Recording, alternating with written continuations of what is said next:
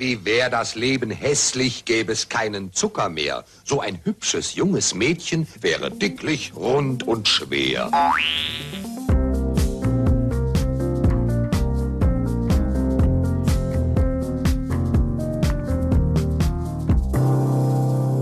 Zucker zaubert. Ihre Linie bleibt so schlank wie eine Pinie. Sie wundern sich, das klingt nämlich absurd. So hat die Zuckerindustrie aber in den 60er Jahren letztes Jahrtausend also für Zucker geworben und noch heute versucht die Zuckerindustrie sich ein positives Image zu verschaffen, obwohl es bundesweit acht Millionen Diabetiker gibt, vielleicht sogar mehr. Viele sind krank, durch zu viel Zucker. Darüber sprechen wir in Das zählt Menschwirtschaft alles zuckersüß mit Karin Meyer und mit Julia Lehmann.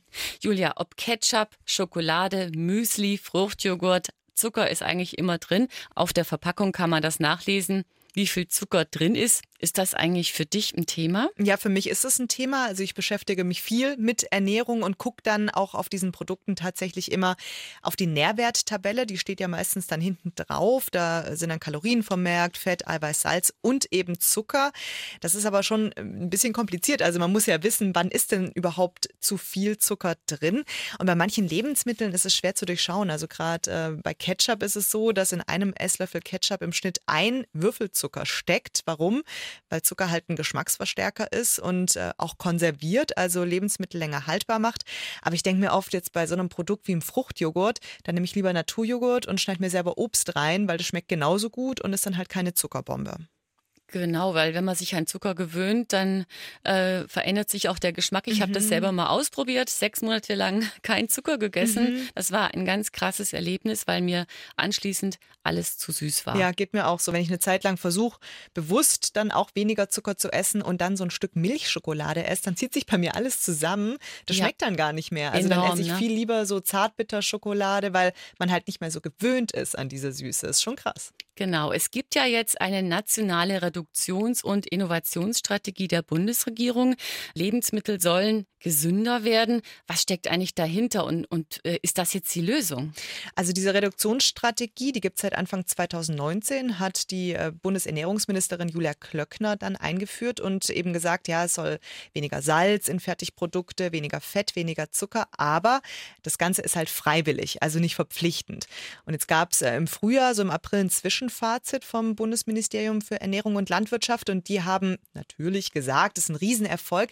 Es ist schon auch so, dass in ein paar Produkten jetzt weniger Salz ist und weniger Zucker, hat man zum Beispiel bei Müsli-Riegeln gesehen, so im Schnitt. Aber trotzdem äh, sehen das Verbraucherschutzorganisationen wie Foodwatch anders. Die sagen, nee, das ist kein Erfolg. So ein paar Gramm weniger Zucker in Fertigprodukten bringt nichts. Das hat mir Oliver Heusinger von Foodwatch gesagt. Aus unserer Sicht ist es verantwortungslos, dass die Bundesregierung hier nicht mehr unternimmt und letztlich nimmt sie billigend in Kauf, dass Menschen an Diabetes, an Fettleibigkeit erkranken. Foodwatch sagt jetzt, dass es halt verbindliche Maßnahmen braucht, also nicht freiwillig. Die fordern auch, dass es äh, keine Werbung mehr gibt für so verzuckerte Produkte für Kinder. Die sagen, eine Zuckersteuer wäre eine gute Möglichkeit und dieses Ampelkennzeichen auf Lebensmittelverpackungen. Nutri-Score, das war ja die Lebensmittelkennzeichnung, die die Industrie eigentlich vorgeschlagen hat. Die gibt es mittlerweile auf manchen Verpackungen. Äh, da ist dann so ein Wert von A bis E, also das ist dann rot und A ist dunkelgrün mhm. abgedruckt. Das soll Verbraucherinnen helfen zu entscheiden, wie gesund ein Lebensmittel ist. Bringt das was, der Nutri-Score? Na, also es kommt darauf an. Ich sag mal so, es ist eine gute Orientierung. Muss ich mal bewusst machen, wie der zusammengesetzt wird. Also kurz gesagt ist es so, dass Ballaststoffe, Proteine zum Beispiel eine positive Bewertung bekommen von 0 bis 15. Also 0 heißt, da ist nichts davon drin. 15 viele vorteilhafte Nährstoffe. Lebensmittel mit viel Zucker, Kalorien und Salzen, die kriegen dann negative Punkte. Also von 0, das wäre optimal, bis 40, die sind besonders schlecht. Klingt jetzt kompliziert. Im Endeffekt ist es so, je niedriger das Gesamtergebnis ist, desto besser. Und das bestimmt dann eben, welcher Buchstabe da draufsteht. Ne? Also ähm, so sollen dann vor allem Lebensmittel innerhalb einer Produktgruppe besser zu vergleichen sein. Also wie gesagt, an sich nicht schlecht, aber es ist schon so, dass Ernährungsmediziner sagen, man muss aufpassen, dass man das nicht automatisch mit gesund gleichsetzt, wenn man mal Olivenöl rausgreift. Das würde eben keinen besonders guten Wert bekommen, weil so wahnsinnig viel Fett drin steckt. Aber Olivenöl ist ja faktisch gesund und man konsumiert davon ja auch jetzt nicht eine ganze Flasche auf einmal. Also da muss man so ein bisschen aufpassen. Und ähm, Gerade weil eben auch nur Lebensmittel der gleichen Produktgruppe verglichen werden, kann dann halt eine Tiefkühlpizza eine bessere Bewertung bekommen als ein Joghurt, weil eben nur die Pizzen untereinander verglichen werden. Also es ist schon nicht ganz so einfach und man muss schon aufpassen, dass man jetzt nicht sagt, hey, das ist definitiv ein gesundes Produkt. Und das, was ich am Anfang gesagt habe, es ist halt auch freiwillig. Also Hersteller müssen das nicht machen. Ich habe das mitgekriegt bei Nestle Wagner, bei diesem Pizzahersteller. Mhm. Die haben sich jetzt echt angestrengt, um ihre Rezepte überarbeitet mhm. dass sie zum Beispiel das schaffen, dass sie eine gute Bewertung kriegen. Mhm. Also es mhm. hat sich dadurch beim Salzgehalt, zum Beispiel auch beim Fettgehalt, haben sich Dinge verändert. Ich esse ja vegetarisch und bei den vegetarischen Pizzen ist das übrigens besonders schwer, weil die haben einen höheren Fettanteil. War mhm. für mich auch eine interessante Information. Bei diesen ganzen Entscheidungen, ob jetzt Nutri-Score oder Lebensmittelampel, welche Rolle spielen da die Lobbys der Lebensmittelindustrie in Berlin? Denn wir haben ja am Anfang gesagt, die versuchen eigentlich immer noch, sich so positiv darzustellen wie in den 60er Jahren. Ja, also nach wie vor spielen die eine große Rolle. Haben wir auch mit der Verbraucherschutzorganisation Foodwatch drüber gesprochen und die sagen eben gerade, das Ernährungsministerium hat einen besonders kurzen Draht zu Lobbyisten. Ich habe da mit Rauna Bindewald gesprochen, die sich bei Foodwatch um rechtliche Dinge kümmert. So wird zum Beispiel die Lebensmittelindustrie einfach sehr viel mehr gehört, ähm, hat Zugang zur Ministerin ähm, in Einzelgesprächen, während das diejenigen, die zum Beispiel Verbraucherinnen und Verbraucher vertreten nicht haben. Jetzt muss man schon sagen, dass es an sich ja kein Problem ist, dass sich eben Politiker, Politikerinnen mit Lobbyisten treffen, weil das ist ja auch so ein Informationsaustausch, das ist schon wichtig, aber problematisch wird es halt, wenn es einseitig ist. Und da ist interessant, 2019 gab es eine parlamentarische Anfrage der Grünen, die wollten wissen, mit wem sich Julia Klöckner getroffen hat zu Einzelgesprächen. Und im Ergebnis hat man gesehen, dass das halt fast ausschließlich Industrievertreter waren und jetzt nicht eben Verbraucherschutzorganisationen. Heißt aber auch, es hat eine Anfrage der Grünen im Bundestag gebraucht, um das herauszufinden. Mhm. Denn die Verbraucherinnen und Verbraucher, die wissen ja gar nicht, ob sich jetzt ein Minister oder eine Ministerin mit der Industrie trifft. Genau, und das ist auch so ein bisschen äh, das Transparenzproblem. Deshalb fordert Foodwatch, dass das Ministerium generell eben seine Lobbykontakte offenlegt. Und die gehen jetzt einen Schritt weiter. Die klagen nämlich vor Gericht. Mehr Transparenz darüber, wer Einfluss nimmt und wer gehört wird, könnte dazu führen, dass eben Druck entsteht, auch andere zu hören und dass es einfach ein bisschen mehr ein Gleichgewicht gibt äh, in, im, im, Zugang zu äh, Entscheidungsträgern. Das sagt Rauna Bindewald von Foodwatch. Also die Organisation hat jetzt wirklich geklagt, dass die Ministerin auch ihre Kontakte offenlegt. Bislang lehnt das Ministerium das ab. Die sagen, aus Sicherheitsgründen können wir das gar nicht sagen, da man aus den Informationen dann Bewegungsprofile der Ministerin ableiten könnte. Zählt für Foodwatch jetzt nicht. Die sagen, wir fragen ja gar nicht nach den Orten, wo die sich treffen. Und außerdem gibt Ministerin Klöckner ihre eigenen PR-Termine ja sogar im, im Voraus freiwillig bekannt. Also für die zählt dieses Argument jetzt nicht. Woher kommt das eigentlich, dass dass äh, die Lobbys da so viel Zugang haben äh, in die Ministerien, dass die Industrie so viel zu sagen hat? Ja, gute Frage. Also ich glaube, da muss man sich bewusst machen, dass da super viele Arbeitsplätze dranhängen. Also gerade die Zuckerindustrie ist ein wichtiger Wirtschaftszweig. Drei der weltweit größten Hersteller kommen da aus Deutschland. Also allein bei Südzucker arbeiten rund 19.000 äh, Menschen. Und da ist natürlich schon auch klar, das ist ein Argument, Arbeitsplätze. Und da ist der Einfluss der Lobby dann nicht gering. Also ich glaube, das ist so ein, so ein Erklärungsansatz. Ministerin Klöckner, die schafft es, die kriegt jederzeit einen Termin mit der Lobby der Zuckerindustrie. Habt ihr es auch geschafft? Also nee, bei uns war das nicht so einfach. Wir wollten mit dem Zuckerverband sprechen, die haben dann Interview abgelehnt. Dann haben wir es beim Lebensmittelverband gefragt. Also das ist so ein Spitzenverband, äh, da sind ganz, ganz viele äh, kleinere Verbände und auch große Unternehmen drin, wie jetzt Nestlé oder Edeka, Südzucker. Die haben erst gezögert, ähm, wollten dann auch ganz genau wissen, wie wir arbeiten und waren da sehr skeptisch. Das hat man schon gemerkt, haben dann letztendlich ein Interview zugesagt, aber nur unter der Bedingung, dass sie unser Interview selbst auch aufzeichnen können. Also die haben das dann mitgefilmt mit der Kamera und das fand ich schon ungewöhnlich. Das habe ich jetzt so noch nicht erlebt. Ich habe dann auch den Hauptgeschäftsführer Christoph Minhoff, mit dem wir das Interview gemacht haben, gefragt, warum ihnen das jetzt wichtig ist, das mitzuschneiden. Und er hat dann eben gesagt, ja, wir wollen das vor allem so für interne Zwecke verwenden. Tatsächlich haben sie dieses komplette Interview dann aber auch auf ihrem YouTube-Kanal veröffentlicht, weil sie dann gesagt haben, ja, ähm, die Aussagen, die sind nur sehr verkürzt dargestellt worden und sie fühlen sich da nicht richtig abgebildet in unserer Dokumentation, die wir gemacht haben. Muss man natürlich aber schon auch sehen, dass wir jetzt kein halbstündiges Interview senden können, sondern natürlich einzelne Aussagen rausschneiden, aber trotzdem dabei aufpassen, dass der eigentliche Sinn nicht verfälscht wird. Mir passiert das übrigens schon öfter, dass äh, Interviews, mhm. die ich führe, mitgeschnitten werden, teilweise gefilmt äh, und teilweise wird das noch nicht mal angekündigt und dann ah. äh, ärgere ich mich darüber auch ja, sehr. Kann ich mir vorstellen. Also ihr habt aber wirklich jetzt ein Interview bekommen mit der mhm. Zuckerindustrie oder mit der Lebensmittelindustrie. Äh, konntet ihr da auch die Kritik an zu viel Einfluss irgendwie vorbringen und mhm. was für Reaktionen gab es dazu? Genau, also das gehört ja eben zum Journalismus dazu, dass man dann beide Seiten hört. Wir mit Foodwatch gesprochen, dann eben mit dem Lebensmittelverband, haben die gefragt, was die zu den Vorwürfen von Foodwatch sagen, dass es da einfach so ein Ungleichgewicht gibt und dass die eben viel zu viel gehört werden. Und äh, der Hauptgeschäftsführer Christoph Minhoff hat dazu das hier gesagt. Die Politik kann heute nicht einfach mehr sagen, ah prima, den kenne ich, äh, der gefällt mir, das, äh, und ich mache das jetzt, was der will, das wird schon richtig sein. Das ist, das, das, sowas gibt es nicht mehr. Leider. Das, das muss früher sehr einfach gewesen sein. Heute ist es so nicht mehr. Und er hat auch gesagt, äh, dass jetzt die gesundheitlichen Gefahren durch Zucker wissenschaftlich gar nicht belegt seien. Es gibt in kaum einem Bereich so viel Konjunktiv wie im Bereich der äh, Ernährungsfragen. Ja, könnte, sollte, wird, wahrscheinlich, geht man davon aus, vermutet man. Das sind die normalen Formulierungen. Das hat einen einfachen Grund. Sie können kein Kind zehn Jahre lang irgendwie in, äh, in, in, ein Labor stecken äh, und gucken, wie es sich unter bestimmten Laborbedingungen entwickelt, so oder so. Und das macht die Sache kompliziert. Auch auf der Homepage des Zuckerverbands heißt es, es gibt gar keinen wissenschaftlichen Beleg dafür, dass Zucker jetzt für sowas wie Übergewicht oder Diabetes verantwortlich sei. Foodwatch sieht das anders. Das äh, hat uns Oliver Heusinger von Foodwatch gesagt. Wenn die Zuckerindustrie behauptet, es gibt keinen Zusammenhang zwischen zum Beispiel Zucker und Übergewicht, dann ist das glatt gelogen. Der wissenschaftliche Konsens ist erdrückend. Das sagen vor allen Dingen viele medizinische Fachgesellschaften, aber auch die Weltgesundheitsorganisation.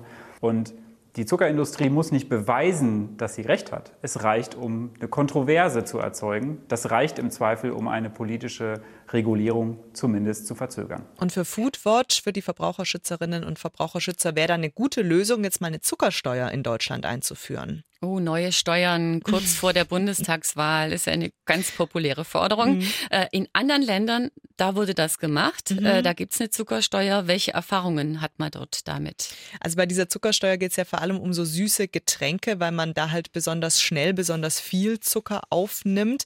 Ähm, du hast es gesagt, in anderen Ländern gibt es das. Also in Großbritannien gibt es eine Zuckersteuer, in Frankreich und in Mexiko. Die Erfahrungen sind unterschiedlich. Gucken wir mal auf Großbritannien. Da wurde diese Steuer 2018 eingeführt eingeführt. Da ist es auch so, dass äh, die Schulen die Steuergelder nutzen, um zum Beispiel Schulsport zu fördern.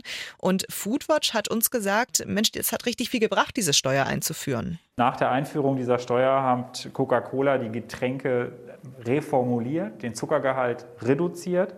Und in der Sprite ist ähm, in Großbritannien eben in einem Glas nur noch drei Würfel Zucker enthalten, während in Deutschland mehr als doppelt so viel Zucker drin ist. Und man hat auch gesehen in vielen Ländern, dass der Konsum von Wasser zunimmt und der Konsum von Zuckergetränken abnimmt. Also genau die Effekte, die man erzielen möchte, konnten auch erzielt werden.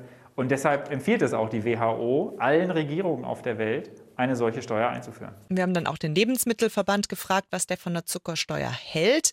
Ähm, du kannst es dir wahrscheinlich denken, die gar Begeisterung nichts. war genau. wahrscheinlich überzeugend. Große Begeisterung. Ja. Nee, die haben gesagt, also der Hauptgeschäftsführer Christoph Minhoff hat uns gesagt, es bringt überhaupt gar nichts. Das ist eine Scheinlösung. So, so eine Frage wie Zuckersteuer ist mehr Symbolpolitik aus meiner Sicht. Da hat man was gemacht und die Leute sagen, ah, jetzt haben die was gemacht. Aber ob es wirklich irgendetwas hilft, davon äh, also die Ergebnisse in, in, anderen Ländern, wo es versucht wurde, ähm, überzeugen aus unserer Sicht nicht. Also es ist super kompliziert. Es gibt da einfach ganz unterschiedliche Meinungen. Wie viel bringt das jetzt wirklich, diese Zuckersteuer, wie viel bringt es nicht? Und in Deutschland ist es jetzt auch erstmal nicht geplant. Wenn ich mir so anhöre, denke ich, ist ein klarer Fall für eine Lobby, dagegen Sturm zu laufen und das zu verhindern. Da hat sich ja der Sprecher des Lebensmittelverbandes auch schon entsprechend positioniert. Und es gibt äh, Kritik äh, in Sachen Lebensmittelkennzeichnung und Nähe zur Industrie an Bundesernährungsministerin Klöckner, nicht erst seit gestern. Ähm, sie hat sich häufig mit Lobbys getroffen. Das kam raus durch diese Anfrage der Grünen im Bundestag. Konntet ihr denn mit Frau Klöckner über dieses Thema sprechen? Nee, also wir haben beim Ministerium angefragt, ähm, ob wir da eben ein Interview bekommen. Die haben uns dann gesagt, es gibt überhaupt gar keine Möglichkeit, keine Zeit, obwohl wir wirklich über einen Zeitraum von zwei Monaten angefragt haben. Also jetzt nicht von heute auf morgen. Wir haben dann schriftlich Fragen stellen können, haben gerade nach der Zuckersteuer Steuer gefragt. Da hieß es dann der Antwort, dass äh, Fehl- und Überernährung vielfältige Gründe haben und dass es keinen ausreichenden wissenschaftlichen Beleg dafür gibt, dass so eine Steuer auch wirklich viel bringt. Und sie haben auch gesagt, weil wir eben gefragt haben, ob sie sich nur einseitig informieren durch die Lobbyisten, da hieß es dann nein, das Ministerium spricht mit allen Beteiligten. Da kamen dann Antworten per E-Mail. Wir hätten natürlich lieber ein persönliches Interview gehabt, weil dann kann man noch mal besser nachhaken, klar. Das ist immer ein bisschen frustrierend am Ende, wenn man dann äh, ja. bei einem äh, Gesprächspartner komplett scheitert, zumal äh, Frau Klöckner bei dem Thema ja auch wirklich so ein bisschen im Kreuzfeuer der Kritik stand. Mhm. Äh, ihr habt euch ausführlich damit beschäftigt, mit diesem Thema Einfluss der Lobbys auf die Lebensmittelgestaltung, äh, auf die Gesetzgebung. Was zählt für dich? Was hast du da mitgenommen von dieser Recherche?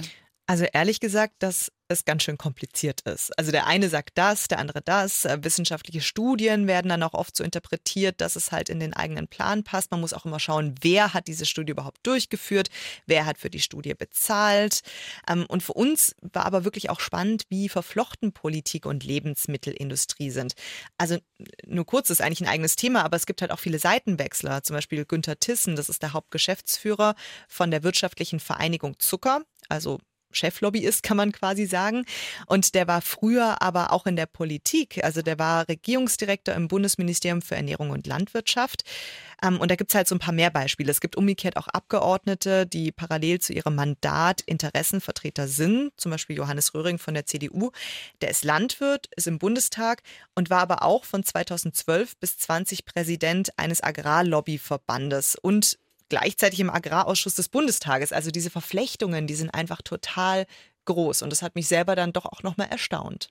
Das ist schon ein bisschen schockierend, ne, wenn man sich das alles mal so vor Augen führt, ne, weil da denkt man, viele Entscheidungen laufen vielleicht ganz anders oder werden anders vorbereitet, als wir das als Wählerinnen und Wähler nachvollziehen können. Äh, bräuchten wir strengere Regeln äh, für diese Lobbyarbeit, wie die überhaupt, dass die offener, transparenter wird? Ich glaube, das ist wirklich der Kernpunkt. Also es braucht einfach mehr Transparenz wie gesagt, Lobbyismus an sich nichts Schlimmes, ist wichtig für eine Demokratie. Es muss Interessenvertretung geben in der Demokratie.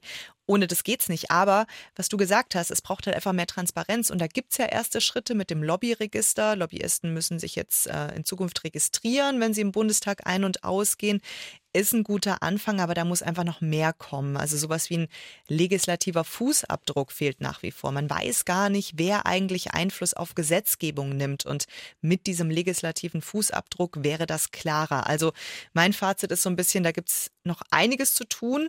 Und das wäre in jeder Hinsicht gut, weil das einfach auch Vertrauen in die Politik stärken würde. Das wäre auf jeden Fall ein guter Ansatz. Das war's für heute in Das Zelt Mensch Wirtschaft mit Karin Meyer und Julia Lehmann. Schön, dass Sie dabei waren. Alle unsere Podcasts finden Sie auf sr.de, sr3.de, bei Apple Podcast und in der ARD Audiothek sowie auf Spotify. Und außerdem würden wir noch gerne hinweisen auf ein Fernsehfeature, das Julia Lehmann zusammen mit Tobias Seger gemacht hat. Genau, das äh, heißt Geld macht Politik. Die Story im ersten, das lief schon im ersten, aber kann man auch jederzeit nochmal nachgucken in der ARD Mediathek. Da ist alles drin zum Thema Lobbyismus. Bis zum nächsten Mal. Tschüss. Tschüss.